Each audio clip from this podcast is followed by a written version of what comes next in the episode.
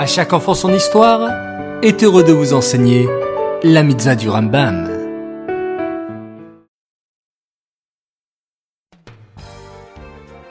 Bokertov les enfants, bonjour, content de vous retrouver, j'espère que vous allez bien. Bao Hashem.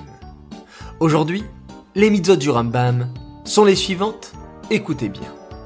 La mitzvah positive numéro 115, il s'agit du commandement qui nous a été enjoint par la loi relative à l'estimation d'une bête impure. La mitzvah positive numéro 116, il s'agit du commandement qui nous a été enjoint au sujet de l'estimation des maisons. Et la mitzvah positive numéro 117, il s'agit du commandement qui nous a été enjoint au sujet de l'estimation des champs. Hier, nous avons expliqué de quelle manière il fallait évaluer un homme. Aujourd'hui, le Rambam nous enseigne comment évaluer un champ ou une maison. Alors, comment on évalue un champ? Vous savez les enfants, il y a plusieurs sortes de champs.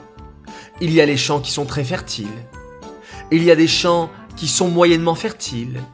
Et il y a des champs qui sont très peu fertiles. Mais que signifie fertile? En fait, lorsqu'on plante des graines après avoir labouré, on va récolter une bonne ou une moyenne récolte de blé ou d'autres céréales. Et donc, on peut avoir dans un champ fertile énormément de kilos de blé sur un petit champ.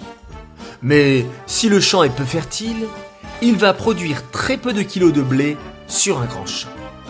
Et c'est en fonction des capacités de fertilité qu'on donnait la valeur à Hachem.